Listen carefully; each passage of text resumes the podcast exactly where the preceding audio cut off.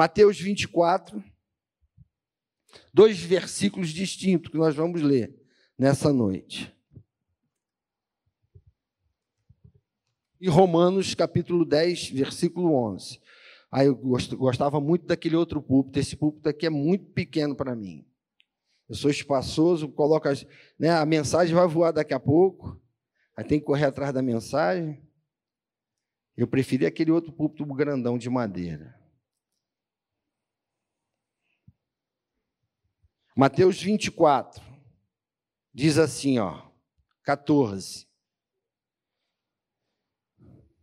Esse capítulo 24 de Mateus é um capítulo escatológico. Você vai ver que toda a narrativa desse capítulo e o anterior, o pretexto, você vai ver que tudo ele fala de um período que vai acontecer, né? Um período de grande tribulação, ao qual Jesus faz referência em uma das suas mensagens ao qual o homem nunca presenciou, o período da grande tribulação. Eu me via quando eu era novinho e que lia as Escrituras. Eu acho que eu já li a Bíblia toda por uma, umas quatro vezes, nesses anos todos, e é pouco, para os anos que são, que passaram. Estou falando ler numa, direto. Já li várias vezes a Bíblia, mas direto assim, de uma forma sistemática e é, quatro vezes. É muito pouco. Mas eu observo que eu, eu, quando eu lia lá quando era novinho, eu como é que pode isso acontecer? Como é que isso vai acontecer? Eu acreditava porque era a Bíblia. Passados esses anos todos, eu gostava demais da escatologia bíblica. A escatologia é, é praticamente o livro do Apocalipse e o livro de Daniel. Eles dois se entrelaçam e quando era novo convertido, eu comia Apocalipse, comia Daniel e os versículos que se ligavam, e eu entendia, né, sobre o anticristo, tudo aquela toda aquela trajetória da escatologia bíblica.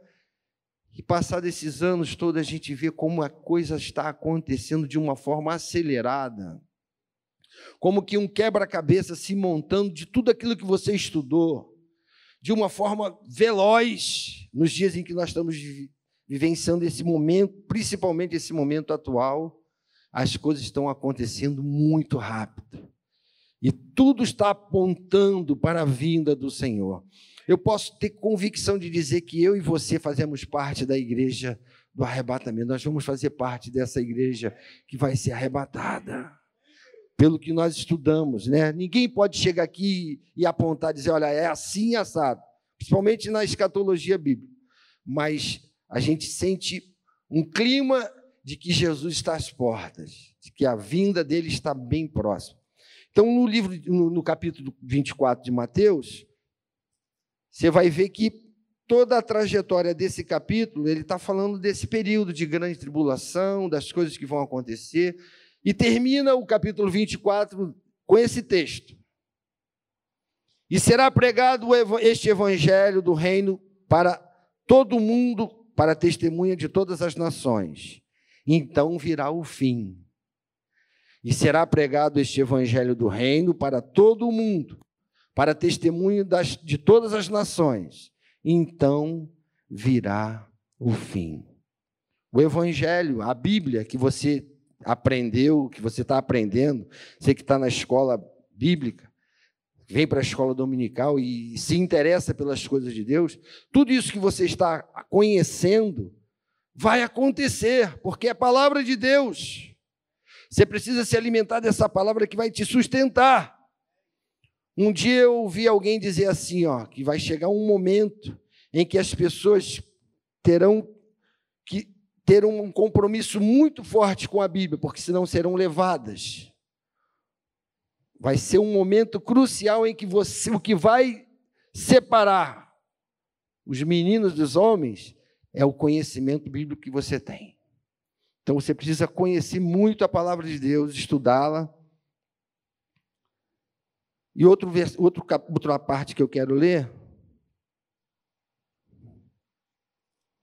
Romanos Romanos 10. E é onde a gente vai se deter para a mensagem dessa noite.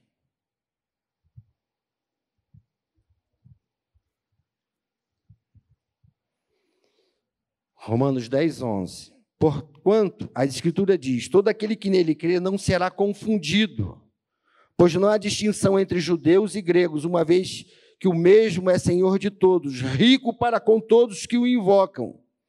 Porque todo aquele que invocar o nome do Senhor será salvo. Versículo 14 diz assim: Como, porém, invocarão aquele em que não creram? E como crerão naquele em que nada ouviram? E como ouvirão se não há quem pregue? E como pregarão se não forem enviados? Como está escrito: Quão formosos são os pés dos que anunciam coisas novas, coisas boas, as boas novas. Quão formosos são os pés dos que anunciam coisas boas ou boas novas. Eu quero me deter nesse texto aqui como mensagem dessa noite. Porque você, sendo um leitor das Escrituras, o maior complexo vitamínico que existe é a Bíblia. Na Bíblia você encontra todas as vitaminas que você precisa. De repente você malha, você vai para a academia, toma os suplementos, né, fica forte no físico, mas você precisa de um outro tipo de vitamina. E você encontra eh, todas essas vitaminas na Bíblia. Vamos ver? se o que eu estou dizendo é verdade. O crente que não, não lê a Bíblia é um crente desnutrido, é um crente abatido, subnutrido, e é uma péssima propagação para o Evangelho. Por isso que nós precisamos conhecer a Bíblia e se alimentar dela, porque nela nós encontramos todos os tipos de vitamina. A vitamina A se encontra na Bíblia, é a vitamina da alegria, do amor, você encontra a vitamina B, que é a vitamina da benignidade e da bondade. Na Bíblia você encontra a vitamina C, que é da capacidade, do credenciamento e da compaixão. Você encontra na Bíblia também a vitamina D, que é da disciplina. Se precisa ser disciplinado, você tem na, na Bíblia a vitamina D, que também te leva a ter a vitamina E, que é a vitamina da experiência e da esperança. Tendo a vitamina E, você precisa da vitamina F, que não é o ferro que você toma para a tua saúde, mas é da fé fundamentada no Filho de Deus. A fé, na vitamina F, você encontra também a vitamina G, que é da graça e da gratidão. Tem na Bíblia a vitamina H, que é da harmonia com Deus, que honra a tua fé. Você encontra a vitamina I. Que vitamina é essa, pregador? da iniciativa, da inspiração, da iluminação das Escrituras. Na Bíblia você encontra a vitamina J, que é da justificação do justo Jesus Cristo. Você encontra a vitamina L na Bíblia, que é da longanimidade, da liberdade. Em Cristo nós somos libertos, somos livres. Você encontra a vitamina M. Que vitamina é essa, pregador? Da moderação, da mansidão, Está na Bíblia. Você se alimenta dela, você encontra a vitamina N.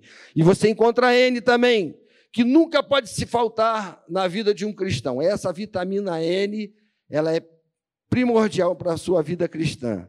Que vitamina é essa? É a vitamina do Novo Testamento. Porque sem ela você não encontra. Se você não tiver a vitamina N, você não encontra a vitamina O, que é da oração e da obediência.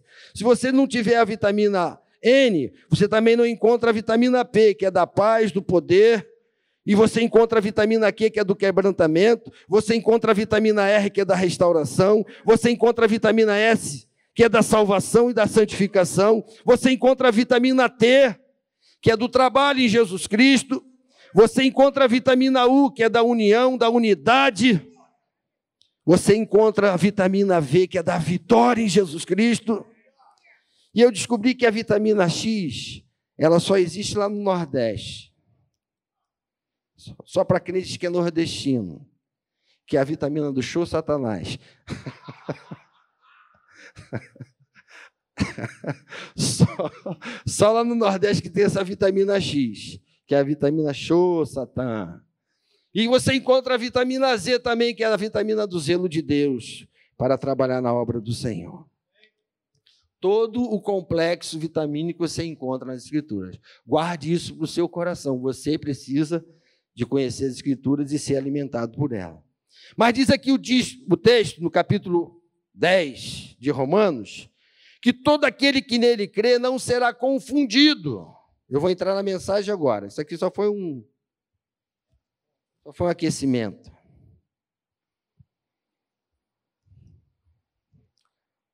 Diz o texto que aquele que crê nele não será confundido de forma alguma. Você jamais será confundido porque está plantado dentro de você uma semente que jamais sairá. Você já, já observou isso? Que está plantado algo dentro de você, desde o momento que você aceitou Jesus, o Espírito Santo começou a, a, a plantar algo de você que ninguém mais arranca. Você não, não existe base para nenhum tipo de confusão mental. E nós esperamos que o povo evangélico seja assim, que tenha saúde mental, que não seja desequilibrado. Principalmente na nossa igreja, que é uma igreja que preza pela, pelo conhecimento bíblico e do equilíbrio, né? nós somos pautados nisso, no equilíbrio emocional, equilíbrio sentimental. Você precisa ter isso. Não há confusão em Deus. Deus não permite que você seja confuso, que, que haja qualquer dúvida no seu coração, qualquer nuvenzinha de, de, de incredulidade, porque Ele te dá essa base. Está plantado dentro de você desde o dia que você conheceu Jesus. O Espírito Santo está implantando dentro de você algo para que você não se confunda. Lá fora há um, um, espírito de confusão tremendo. As pessoas andam desnorteadas, sem um, um rumo, sem um norte, porque não há uma base, um alicerce. Você vê que a casa, a primeira coisa que precisa ser feita numa casa, como nesse templo aqui, foi o alicerce. E o teu alicerce, meu irmão, é Jesus Cristo. Você pode glorificar a Deus, que o teu alicerce é Cristo. O diabo não consegue mais arrancar isso dentro de você. Por mais que ele tente atacar a tua vida, você tem uma base, você tem um alicerce, a tua casa está firmada na rocha. Então não há motivo para se confundir nele. Ele começou uma boa obra na sua vida e na sua família, ele vai terminá-la. E eu quero profetizar isso sobre a tua vida, sobre a tua família. Deixa eu contar uma experiência. Eu, quando conheci Eliane, e toda a minha família veio conhecer o Evangelho, porque a família dela conhecia Cristo. Eu não conhecia Jesus. Eu vivia num mundo terrível, num mundo de, de malandragem lá no EPI da Penha. Minhas irmãs não eram da pá virada, mas eram meninas decentes, mas não conheciam, não tinham conhecimento bíblico. Mas olha, deixa eu contar alguma coisa que aconteceu lá atrás. Eu já contei isso uma vez aqui. E hoje você está aqui, de repente, pela primeira vez, e haverá uma, uma, uma operação de Deus na sua vida por algo que aconteceu lá atrás, de alguém da tua família que já orou por todos os familiares. Há uma promessa de Deus de bênção de Deus até mil gerações daqueles que buscam a Deus e amam a Deus. Nós estamos falando que hoje é o dia da Bíblia, e ela tinha um avô que começou a ler as Escrituras lá no interior do Nordeste. Eu fui lá em 1983, mais ou menos. Pensa num lugar bem atrasado. Bem atrasado, no interior, lá no sertão do Cariri do Nordeste, de Campina Grande, lá para dentro. Eu fui lá em 83 e eu vi como era o lugar. Hoje em dia está completamente mudado. Mas quando eu fui pela primeira vez, eu já fui lá umas cinco vezes. Mas quando eu fui pela primeira vez, foi eu e João Matos a gente presenciou um povo muito atrasado, muito radical. O nordestino ele é muito radical. Ele é super hospitaleiro. Ele recebe o carioca, então, na, na, casa dele como se fosse um rei. Porque o que o nosso sotaque impacta muito é, o povo nordestino. Eles acham o nosso sotaque diferentão, né? aquele sotaque meio malandreado. Então, eles ficavam assim, ó, ouvindo a, a gente conversar. E eu vi, a primeira vez que eu fui naquele lugar, eu vi o quanto era uma cidadezinha, era um lugar, um lugarejo de, de mata, assim, de, de interior, bem atrasado. Isso em 81, 82, mais ou menos. Agora imagina isso nos anos 60. Como era o grau de pressão num lugar daquele? Desculpe eu entrar nesse, nesse, nessa parte da mensagem, mas a, a igreja católica ela dominava. Tinha que ser nas rédeas do catolicismo. Se você se levantasse e dissesse que você era um, um, um crente, naquela época, a família era rejeitada. A cidade toda era rejeitada por pressão da Igreja Católica. O padre se levantava contra a tua vida e você era considerado um herege. Eles chamavam de bode. Quem é do Nordeste aí? Tem alguém do Nordeste? Eles diziam quando não era do, do catolicismo é os bodes. É, que estava lendo a Bíblia e estava ficando doido. E o avô dela era professor na cidade. E ele começou a ler a Bíblia, ele começou a entender que tinha coisas que, estavam sendo ensinadas que não batia.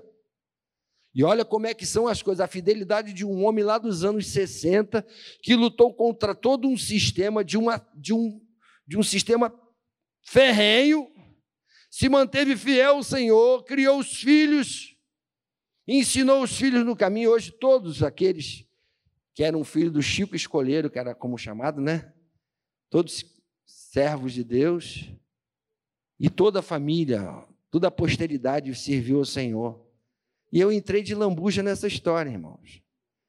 E através da fidelidade de um homem lá atrás, eu quero dizer para você que está aqui nessa noite, de repente, Deus ouviu a oração de alguém lá da tua, da tua parentela lá atrás, que derramou lágrima por você e hoje você vai ser alcançado. Deus vai mudar a trajetória da tua vida, da tua família, porque o Evangelho entrou e Deus teve misericórdia de toda uma posteridade, de uma família, de alguém que foi fiel lá atrás.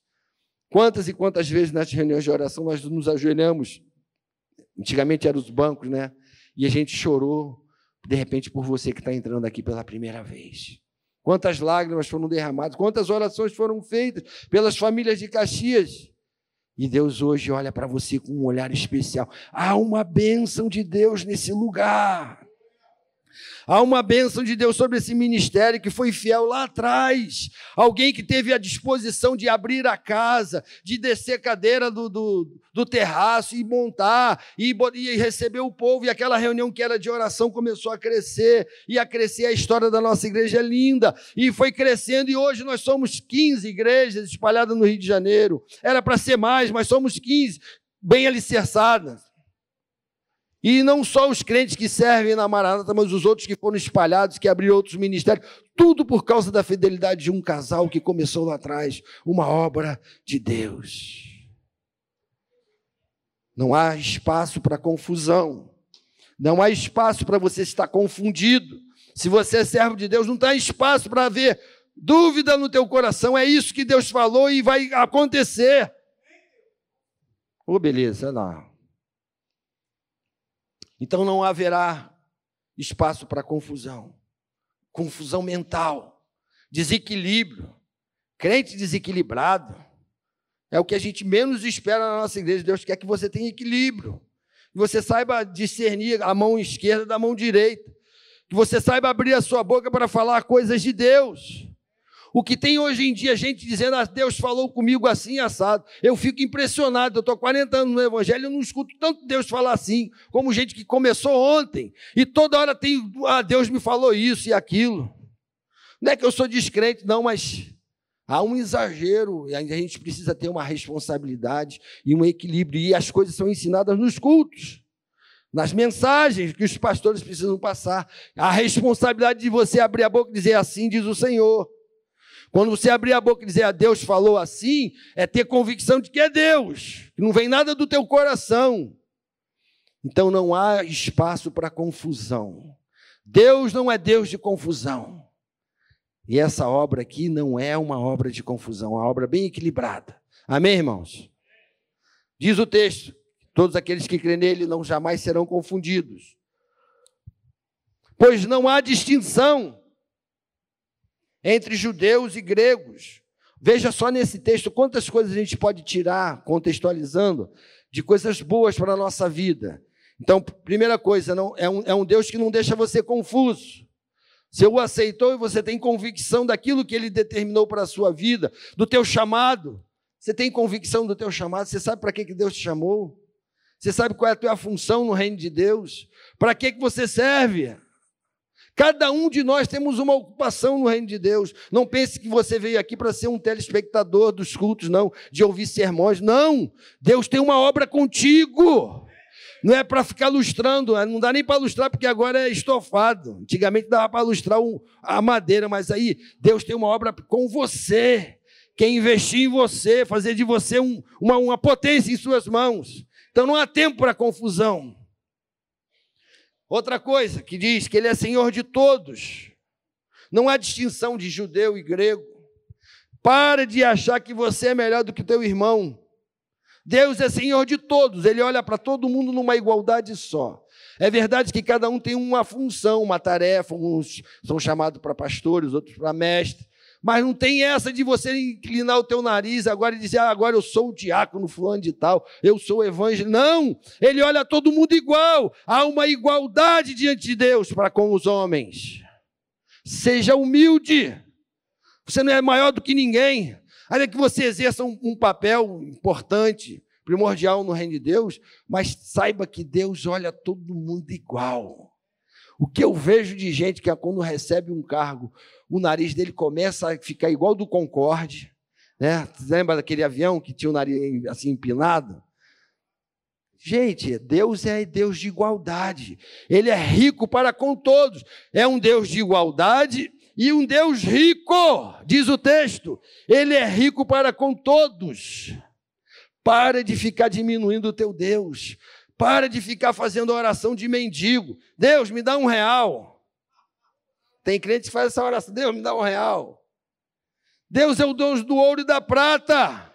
Ele diz lá através do profeta Ageu, quando Israel estava no cativeiro e voltando, e que tinham dissipado todos os bens de Israel, voltando para a reconstrução do templo, de, de uma vida nova. Deus diz para Ageu: olha, diga que eu sou o dono do ouro e da prata. Você não tem um Deus que fica com um pirizinho pedindo esmola, não. O teu Deus é um Deus rico, o Deus que criou o universo, o Deus que criou o cosmos, as estrelas, conhece cada uma delas pelo seu nome. Esse é o teu Deus.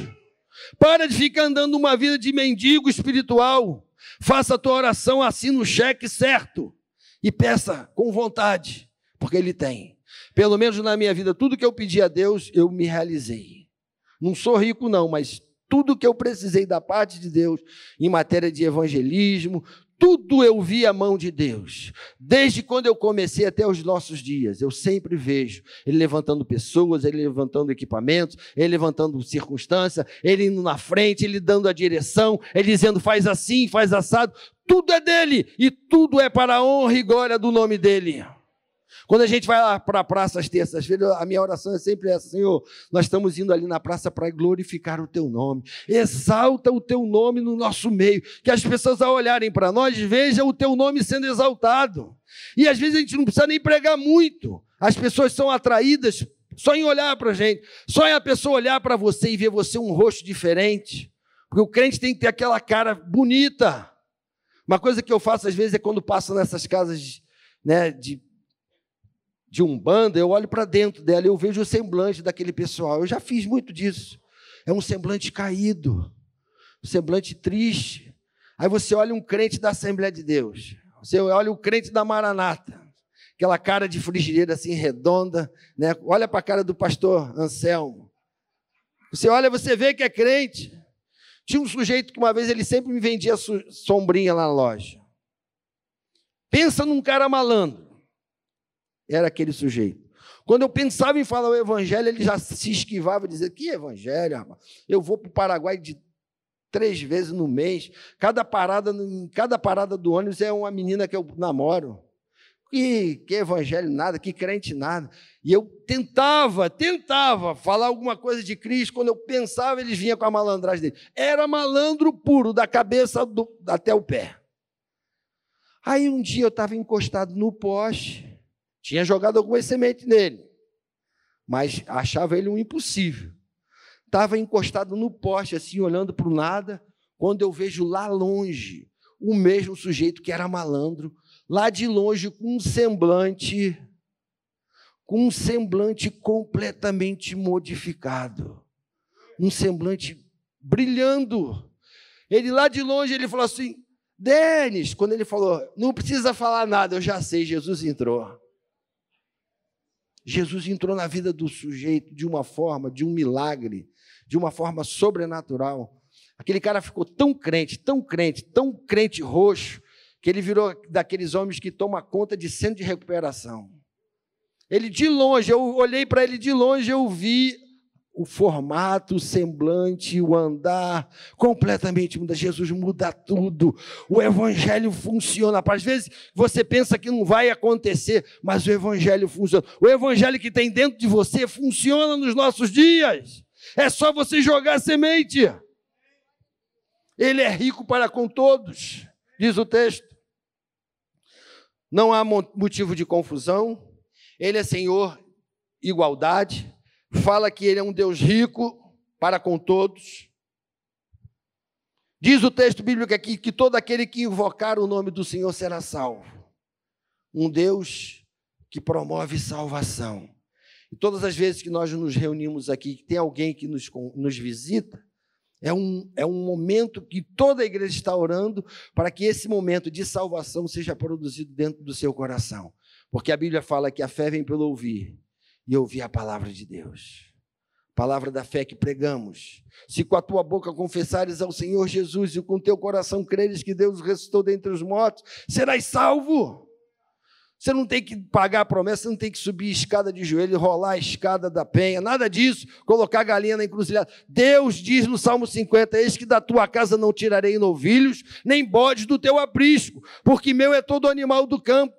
Ele diz assim o salmista: Se eu tivesse fome, não te diria.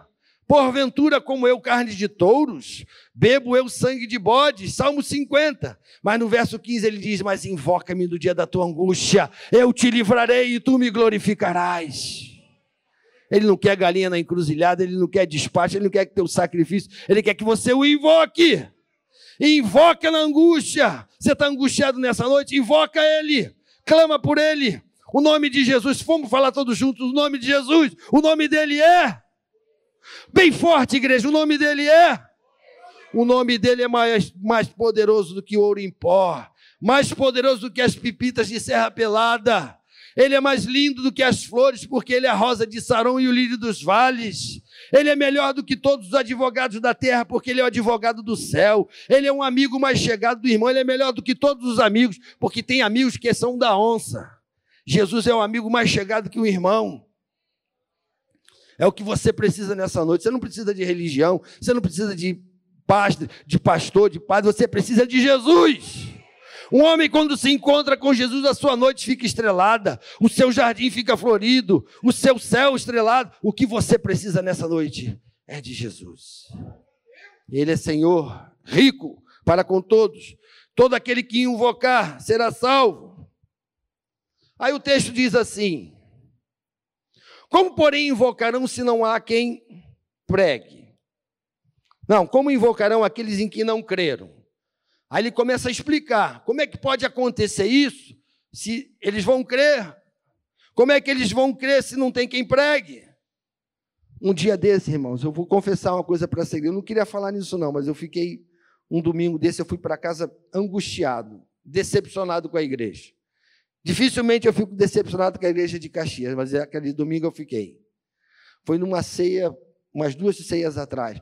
O pastor Davi, fez um, lançou uma campanha de que se você pudesse ligar. Olha, uma coisa simples. Hoje, uma coisa mais fácil que tem é você convidar alguém pelos, pelos, pelas redes sociais. Você pode mandar uma mensagem pelo WhatsApp, você pode mandar uma mensagem para o Facebook. Antigamente a gente tinha que mandar uma carta, ou então tinha que ir na casa do sujeito, bater na porta. E o que a gente fazia? No início dessa obra, a igreja era ativa. Aí nesse dia eu estava em cima do púlpito o pastor Davi inocentemente lançou a campanha. Você pode ficar de pé, você que está desejoso de. Eu lanço um desafio de um mês. Lembra disso, Davi? Um mês. Você pode ficar de pé, se comprometer, trazer uma pessoa. Ele não pediu 100, nem 50. Ele pediu uma pessoa. E a igreja estava lotada. E eu pude presenciar que nem, acho que nem 5% da igreja se levantou. É como se tivesse dado um aviso de que a gente vai para o retiro. Entrou por aqui e saiu por aqui. Ó. Você pode ficar de pé e eu, eu observei naquela multidão de gente, aquele pouquinho de gato pegado se levantando. Eu falei, aí está o comprometimento da igreja. A gente vê numa igreja de, de Santa Sé que não tem onde colocar pessoas, e a gente vê a quantidade de gente que vai lá toda terça-feira me ajudar no ar livre. E sempre foi assim, eu não contei com a maioria, não, eu sempre contei com os dedos da mão. Mas são os que Deus está mandando, que são os fiéis. Mas em matéria de proporção, de comprometimento, eu estou aqui enchendo a minha pança e está muito bom. Estou engordando, estou ficando fortinho, os outros aqui, ó. O comprometimento. E infelizmente, estou falando isso da minha igreja, se fosse de outra igreja, eu ainda mas estou falando da minha igreja. Eu vi naquele dia, eu fui para casa assim, meu Deus, é a obra do fim mesmo. O amor de muitos se esfriando, a iniquidade crescendo e o comprometimento com o reino de Deus, com a obra de Deus. Desculpe eu ter que falar isso, mas é a realidade. Como invocarão se não creram? Como crerão se não de nada ouviram? É como se dizendo: como é que a coisa vai funcionar se não for ninguém? É um Deus de missões, é um Deus que envia.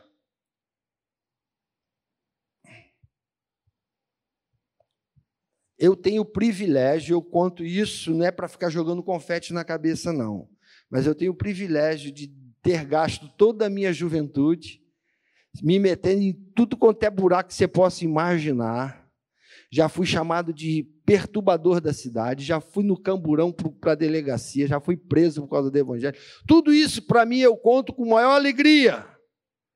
Para dizer, olha, Senhor, o teu nome tem sido anunciado. Se não há, pelo menos a minha parte estou fazendo. E tem uns loucos que me acompanham. Né, Glória? Tem uns, uns que vão atrás. É tudo a iniciativa. Como é que eles vão crer se não tem quem vá? Como é que irão se não tem quem envie? Há três formas de você fazer missões. Você pode orar por aqueles que estão indo, você pode ir com seus pés, ou você pode contribuir por aqueles que estão indo. Orando, contribuindo e indo mas que a obra precisa ser passada, a mensagem precisa ser passada, principalmente nos nossos dias e dias que vão vir agora, que serão difíceis, difíceis. Teve um período na minha vida, no meu ministério, que eu corria de um canto para outro, a polícia atrás de mim, a guarda municipal atrás de mim, parecia que era um um bandido, que eu montava o som, quando ele chegava o som já estava montado, o povo já estava adorando, eles não terminavam. Eu me lembro que uma vez a gente estava na Carioca, eu tinha um baterista que eu chamava ele de Marcelo Negão. Ele estava em todos comigo. Ele, desde adolescente, ele me acompanhou, eu ensinei ele a tocar bateria, e ele foi um dos melhores bateristas que eu já vi no meio evangélico. Ele tocava depois, ele começou a tocar numa banda de rock evangélica, e o cara era bom. Ele estava sentado na bateria, eu montando aparelhagem no Largo da Carioca, era toda quarta-feira que a gente ia. Largo da Carioca, ele sentado na bateria. Aí daqui a pouco veio um, uns 10 ou 12 policiais da Guarda Municipal, gente toda importante, rodearam o Marcelo e falaram assim: amigo, o que, que é isso aí? Ah, é um trabalho que a gente vai fazer, evangélico. Aí o, o, o cara que era o cabeça perguntou para ele assim: você tem, você tem autorização para fazer esse trabalho? Pensando que ele era o responsável. Ele falou assim: temos. Temos várias. várias autorizações. Tinha uma foto para mostrar. O homem chegou a ficar branco, assim, olhou para ele, era um escuro também, né? Falou: Como é que é? Você tem várias? Mas eu que dou autorização. Não, temos várias. Fala com aquele rapaz ali.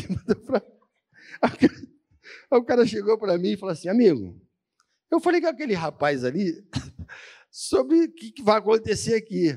Eu falei, é um trabalho evangélico. Ele falou que vocês têm autorizações, ainda falou que tem várias autorizações. Dá para você me mostrar? Eu falei, aí.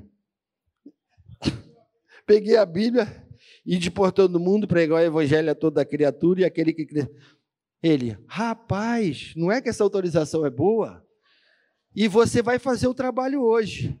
Mas semana que vem essa daí não vai servir, não. semana que vem tem que ser a minha autorização. Vai lá conversar comigo. Falei, tá bom. A gente fez o trabalho, daí eu fui lá conversar com o homem. Quando eu cheguei lá, encontrei uma mulher encapetada, que era a chefe do, do homem que tinha ido na praça. Eu estou caçando você há vários vários anos que eu te caço aqui no centro da cidade, você veio aqui me pedir autorização. Você tem perturbado o Rio de Janeiro inteiro com essa tua mensagem. Aí eu falei, rapaz, eu fui chamado de perturbador. Que bênção. E acabou que ela não me deu autorização nenhuma. E vocês pensam que eu parei? Eu ia para um lado, eles iam atrás de mim, ia para outro, e me virava. Uma vez o camburão me levou preso. E eu fui com uma felicidade dentro do camburão, eu e Donata. Donata já partiu para a glória, ela era uma, uma senhora, ela era minha guarda-costa. Eu fazia os ar livres lá, quando a mulherada chegava para me paquerar, ela encostava do lado. Ela era assim, ó, e olhava a cara de feia assim para a mulherada. A mulher metia o pé.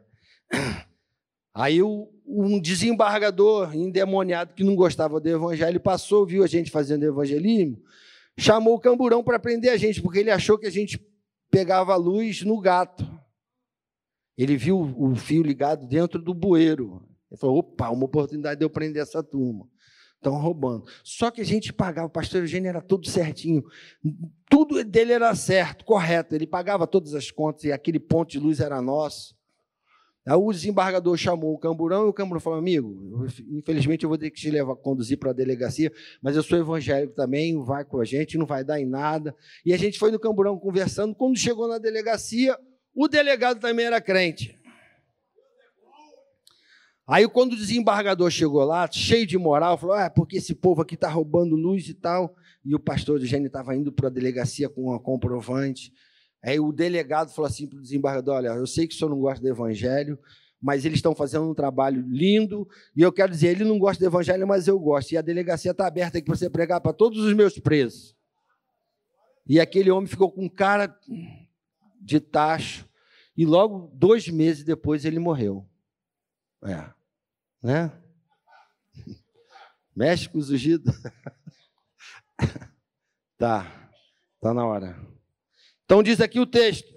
São algumas, algumas coisas que aconteceram.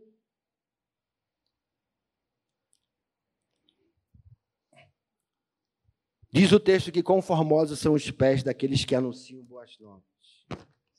Até o pé do sujeito fica formoso. Às vezes você é tão feio, mas você aceita o evangelho e você fica bonito. Vamos ficar de pé, irmãos. Você guarda, guarda. Eu não sei se essa mensagem está sendo gravada, mas se não tiver gravado, você guarda o, todas aquelas vitaminas que eu passei para você, que está na Bíblia, de A a Z. Até X tem lá no Nordeste, a vitamina show Satanás. Tá bom? Senhor, queremos te agradecer por esta noite, pela tua palavra, pelo Evangelho, pela Bíblia que nós conhecemos temos estudado esses anos todos. Cuida de cada um de nós, aqueles que estão nos visitando nessa noite, Senhor. Fala profundamente no íntimo de cada um deles. Faz uma obra sobrenatural, espiritual na vida deles. É a nossa oração em nome de Jesus.